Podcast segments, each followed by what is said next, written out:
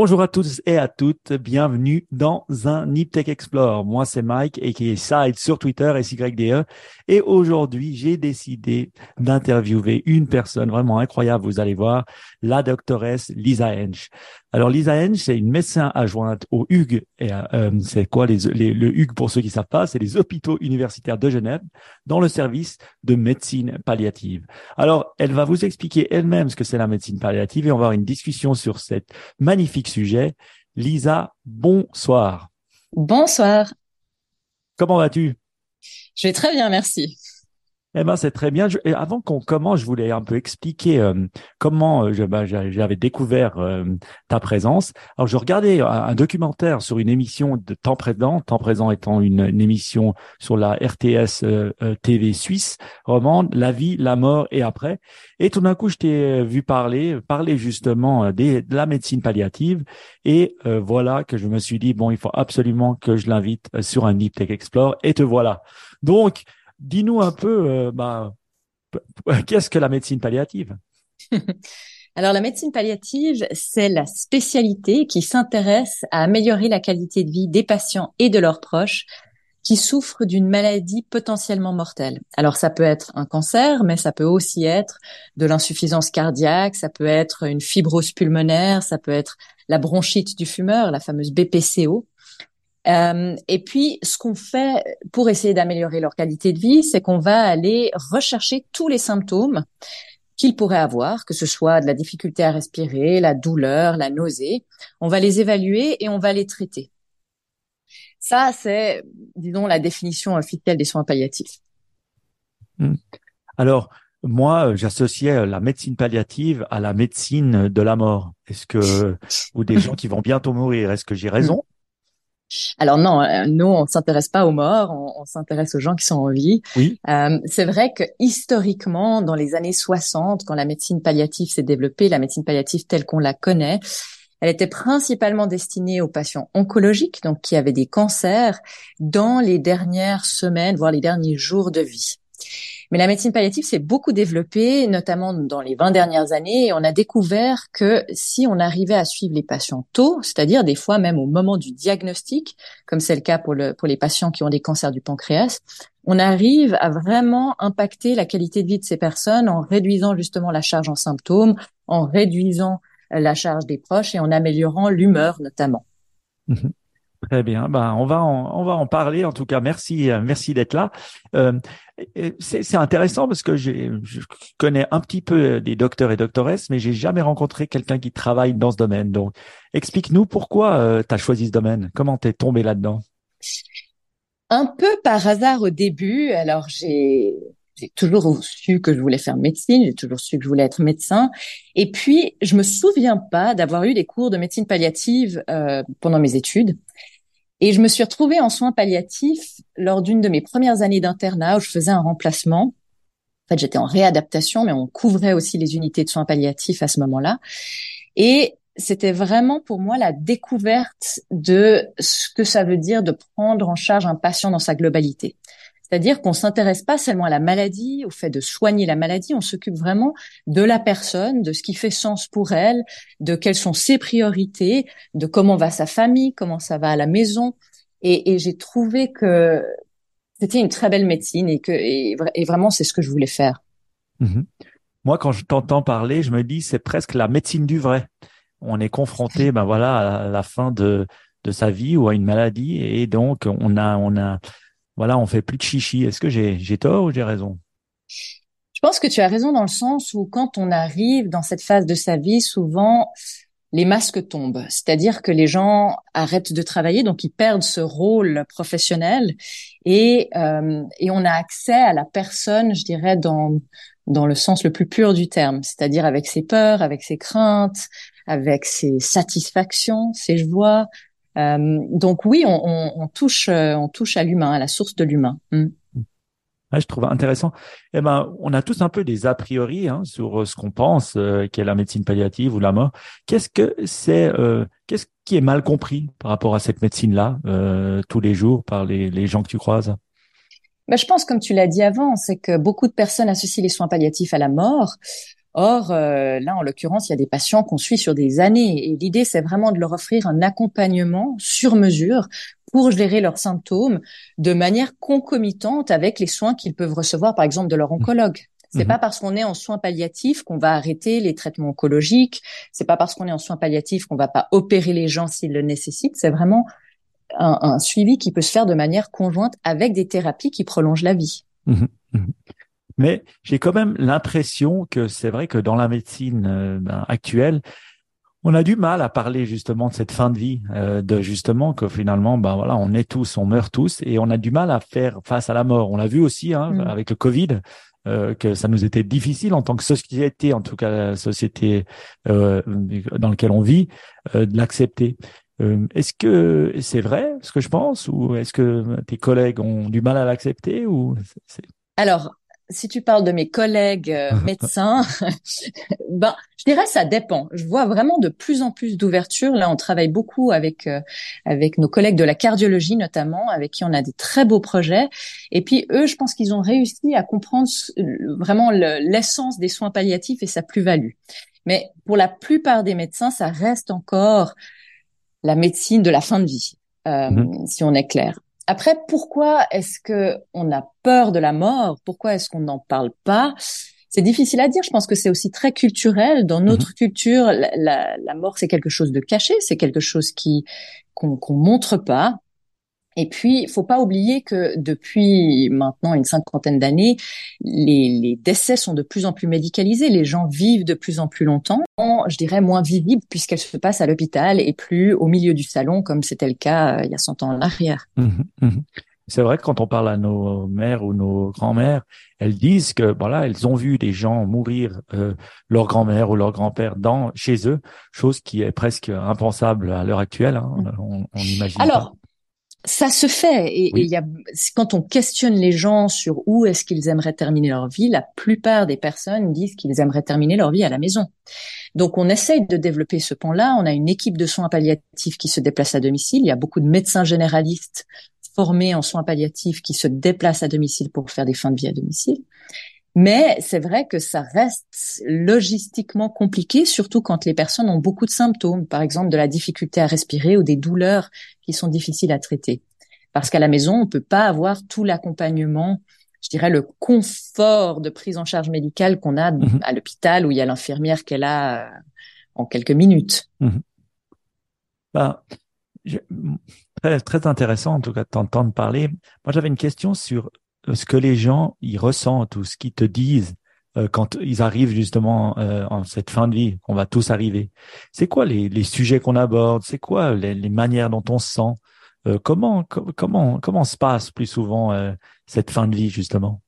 C'est très variable.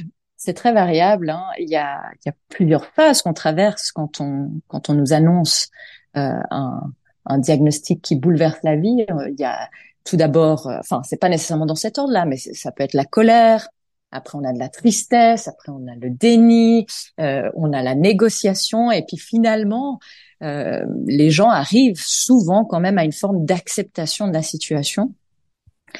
Mais, mais c'est de nouveau très variable d'une personne à l'autre. Après, concernant les sujets qu'on aborde, je pense qu'il y a quand même beaucoup de personnes qui instinctivement profitent de cette période pour faire le bilan de leur vie, de ce qu'ils ont accompli, des choses dont ils sont fiers, des choses dont ils sont peut-être un peu moins fiers.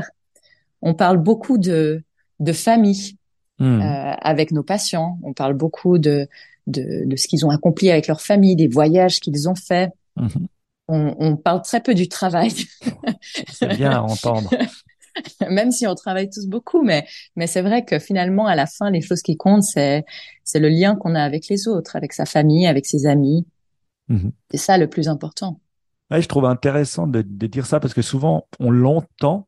Ben, je t'entends le dire, hein, et puis je sais que tu as l'expérience de, d'accompagner, mais j'arrive presque pas à le comprendre, euh, comme si euh, c'était quelque chose de, de très abstrait, c'est vrai. Mm. Et euh, c'est, c'est, c'est, c'est, quoi les regrets des gens finalement quand, quand ils te parlent de leurs regrets ou quand ils te mm. parlent de, de des choses qui ont qui regrettent? La plupart du temps, quand il y a vraiment des regrets, je dirais, qui, qui affectent profondément la personne, c'est souvent en lien avec des ruptures qu'il y a eu, soit mmh. avec les enfants, soit avec d'autres membres de la famille, des amis qui étaient proches. Et, et heureusement, parfois, on arrive à, à faire des retrouvailles en soins palliatifs, à recréer mmh. des liens en soins palliatifs. On a, on a des personnes qui arrivent à, à reprendre contact avec euh, avec des enfants qui sont pas vus depuis des dizaines d'années ou avec des amis euh, avec qui ils avaient perdu contact. Donc, euh, c'est des moments très forts qu'on vit en mmh. soins palliatifs. Mmh. Non, c'est intéressant de le voir et puis de voir que finalement, ce qu'on ce qu'on regrette, c'est les connexions humaines. Et qu'est-ce qui qu'est-ce qui les rend heureux finalement Qu'est-ce qui nous rend heureux quand on arrive en fin de vie? C'est les petites choses. C'est les petites choses qu'on voit pas, je pense, quand on est dans le train-train quotidien. C'est euh, le coucher de soleil, c'est les oiseaux dans le parc, c'est les écureuils qui traversent la barrière. C'est des petites choses. C'est la gentillesse des gens, la gentillesse des soignants, et, et ouais, une sorte d'hypersensibilité à ces choses-là, mmh.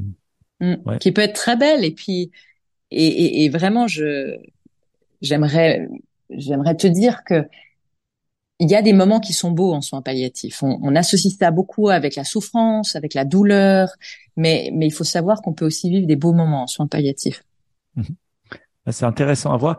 Et puis, on a toujours cette impression qu'une personne, enfin, si quand on meurt, on vit, on meurt souvent euh, dans d'atroces souffrances, ou on meurt avec euh, une grimace, ou on meurt dans la mhm. peur.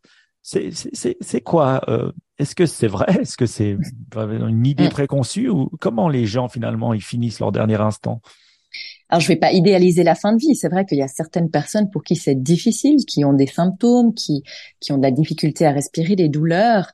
Et c'est vraiment là notre travail, c'est d'essayer de de d'aider avec ces avec ces symptômes-là.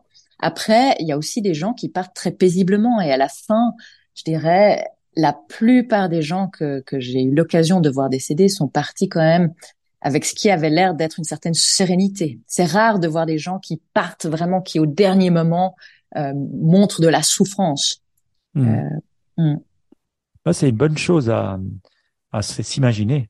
Quand on s'imagine justement euh, des fois, euh, bah voilà, les morts ou les morts d'un proche, on, on, voit ça dans le terrible souffrance. Donc c'est bon d'entendre dire j'avais une question, moi, un peu sur le spirituel, parce que mm-hmm. euh, ben voilà, c'est des sujets qui nous intéressent à Niptech, et c'est vrai que on associe, ben voilà, la mort des fois avec le spirituel. Dans notre euh, ben, culture, ben, il y a le côté du ciel ou la, religion quelconque. Euh, comment comment se situent euh, justement les personnes ou toi qui les mm-hmm. vois souvent ben, décédés dans ce dans ce concept-là de spiritualité? Pense que la spiritualité, c'est un aspect qui est très important en soins palliatifs, que nous, médecins, peut-être soignants, on a, on a des fois de la peine à aborder, euh, d'autant plus quand on est face à des personnes qui n'ont pas les mêmes convictions, soit spirituelles, soit religieuses que nous. Après, une des spécificités des soins palliatifs, c'est qu'on travaille en interprofessionnalité, c'est-à-dire que on a beaucoup de professionnels différents qui travaillent avec nous autour du patient, et parmi ces professionnels, on a euh, notamment des aumôniers qui nous aide mmh. énormément dans la gestion de, de crise spirituelle, crise existentielle. Euh, donc, euh, on travaille avec eux. Et puis après, je pense qu'il faut aussi que nous, on fasse cet effort-là en tant que soignants, d'être ouverts à ce que nous mmh. apporte le patient. Mmh. Ça peut être une grande ressource, surtout au moment de la fin de vie. Et comment ça a changé, toi, ta spiritualité, de voir justement ces gens? Est-ce que ça nous fait plus croire en quelque chose? Est-ce qu'il y a, il y, a, il y, a, il y a une y a un côté euh, mystique qui rentre en jeu? Pas, euh, c'est difficile à dire. Je pense pas à un côté mystique, mais définitivement, je pense que ça nous ça nous fait prendre conscience déjà de notre propre mortalité, ce qui est déjà un élément euh, très important. Et puis, ça nous ouvre de nouveau à la beauté de la vie et à ce qui est important. Et, et, je pense que toute personne qui travaille en soins palliatifs te dira la même chose, c'est que on est des gens qui profitons beaucoup de la vie parce qu'on voit à quel point elle peut être courte, mmh. euh, à quel point elle est fragile, et du coup, ça ouvre vers ça, je dirais, vers la connexion euh, vers l'autre, vers soi-même, vers euh, l'appréciation de la beauté. Mmh. Ben, en tout cas, merci de ce partage, c'est très intéressant.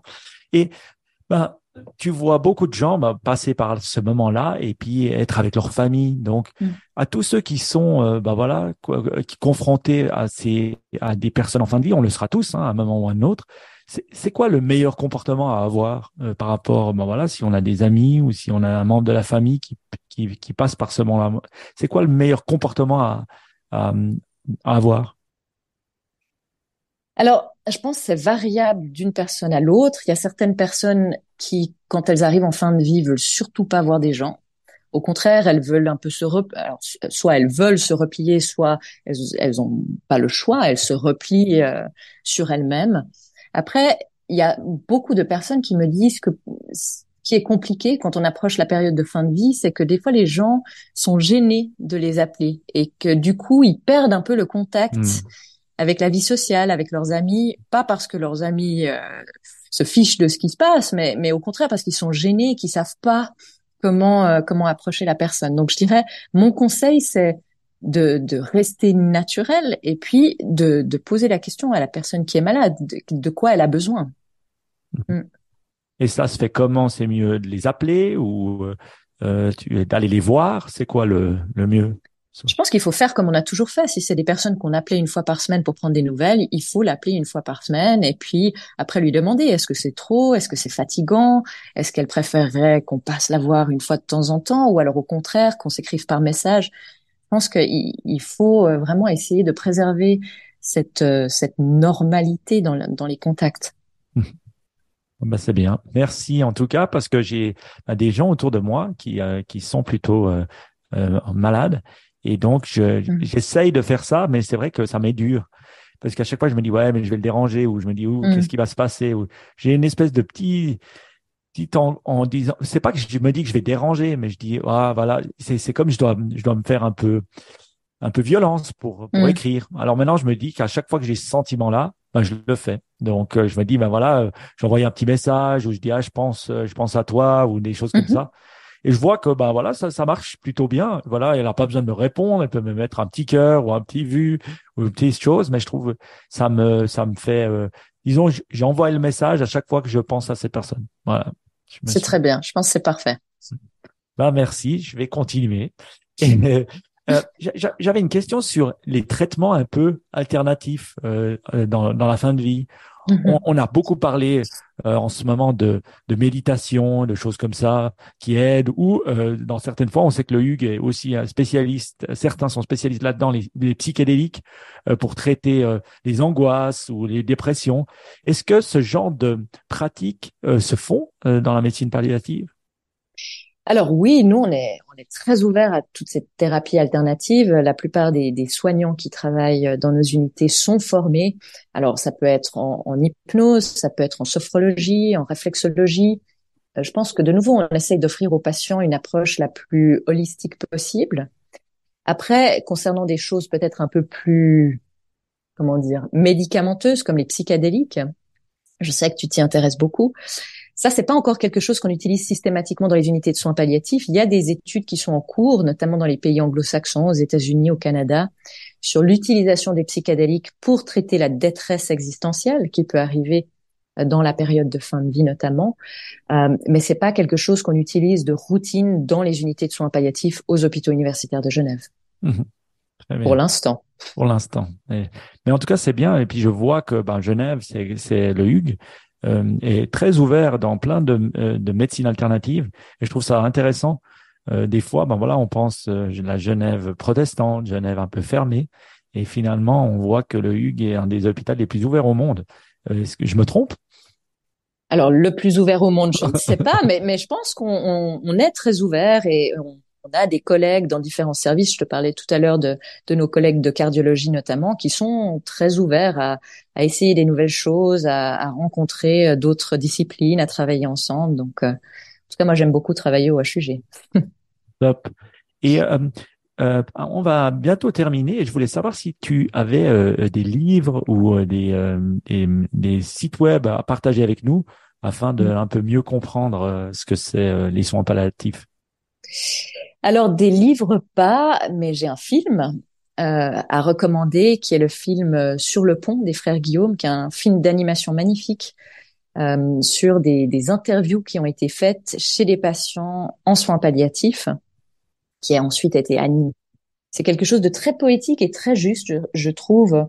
On, on, on, comprend bien l'ambiance euh, des soins palliatifs avec des gens qui justement se remémorent des épisodes de leur vie, euh, des gens qui rigolent, qui parlent de leur passé et, et des questions aussi, beaucoup de questions existentielles, qu'est-ce qu'il y a après. Donc euh, vraiment, c'est un film qui m'a beaucoup touché et que je que je vous recommande.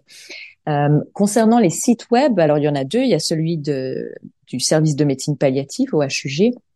Où on a beaucoup de de d'explications sur ce que c'est les soins palliatifs, des outils, des, des recommandations sur euh, les prises en charge possibles. Et puis, il y a le site de Palliatif Genève qui regroupe en fait euh, toutes les offres de soins palliatifs sur le canton de Genève. Et là aussi, on a beaucoup de ressources, notamment pour les proches. Donc ça, c'est deux sites que, que je vous recommande. Top. Merci beaucoup. En tout cas, ce que je ferai, c'est que je mettrai euh, toutes ces, ces vidéos et ces films euh, et ces, ces, sites dans les, les, les notes de l'émission et vous pourriez les trouver directement sur niptech.com dans l'émission. Donc, vous pouvez y aller sans autre. Ben, un grand merci en tout cas, Lisa, pour ce moment. Euh, Est-ce qu'il y a une dernière chose dont on n'a pas parlé que tu voudrais partager avec nos auditeurs et auditrices? Non, je crois qu'on a fait le tour. Je pense que peut-être s'il y a une chose avec laquelle j'aimerais terminer, c'est que l'anticipation, c'est extrêmement important. Et quand on a une maladie qui est potentiellement mortelle, ou même quand on n'en a pas, c'est important de discuter avec ses proches de ce qu'on souhaiterait, ce qu'on souhaiterait pas, est-ce qu'on souhaiterait rester à la maison, est-ce qu'on souhaiterait pas rester à la maison, quelle thérapie on serait prêt à accepter ou pas?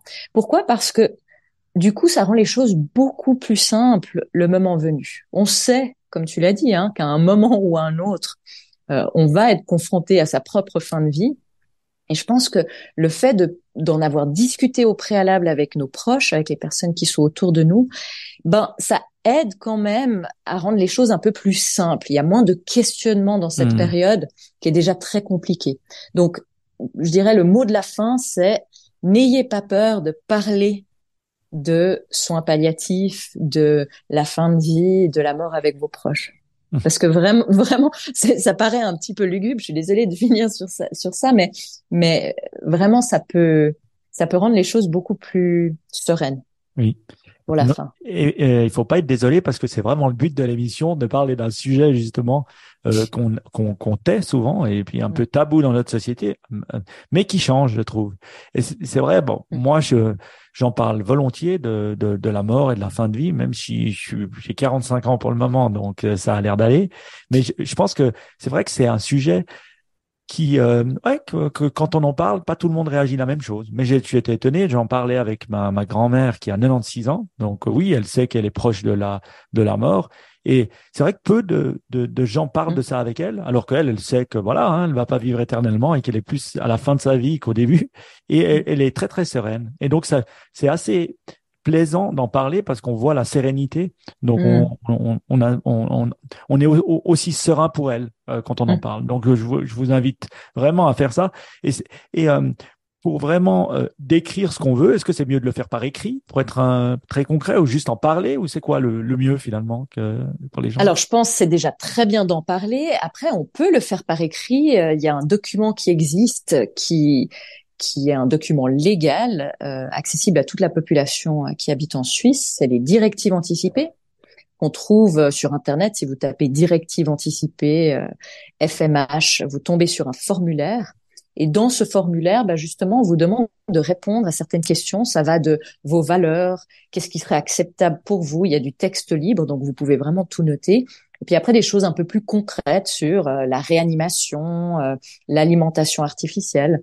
Donc on peut le faire par écrit, mais je dirais déjà très bien si vous arrivez à en parler, parce que finalement, quand on arrive dans cette période de fin de vie, si vous, vous n'arrivez pas à nous dire ce que vous souhaitez, on va, on va se tourner vers vos proches. Et si vos proches savent, eh ben, vous l'aviez écrit. Merci beaucoup pour tous euh, bah, tout ce partage. En tout cas, euh, voilà, c'est, c'est, c'est un plaisir pour moi. C'est, c'était un sujet pas forcément facile, mais en tout cas moi j'ai beaucoup apprécié en parler. En tout cas, je voulais te dire un grand merci d'avoir euh, d'avoir participé, de participer aussi à des à des documentaires sur ce domaine pour le, le faire mieux connaître. Je pense que c'est grâce à des personnes comme toi que euh, la médecine palliative se, se, se, développe et que ben voilà pour nous euh, euh, ça nous rend ben voilà plus plus à même de, de comprendre ce qui se passe. Donc un grand grand merci du partage et euh, voilà donc toutes les notes de l'émission seront sur niptech.com. Vous pouvez aller les voir, toutes, de tous les sites dans, de quels on a parlé, même les liens sur les films et le documentaire dont on parlait. En tout cas, Lisa, ben moi, je vous souhaite, euh, je te souhaite le meilleur. Et puis, euh, peut-être à très bientôt. Merci infiniment, Michael.